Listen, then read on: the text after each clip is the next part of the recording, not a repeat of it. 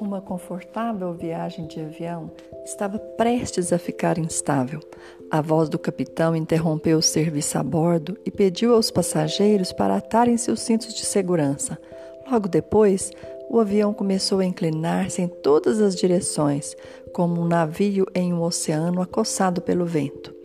Enquanto os demais passageiros faziam o possível para lidar com a turbulência, uma menina ficou sentada o tempo todo lendo seu livro. Após o avião pousar, perguntaram-lhe como ela havia conseguido ficar tão calma. E ela respondeu: Meu pai é o piloto e ele está me levando para casa. Puxa, eu quero ser assim.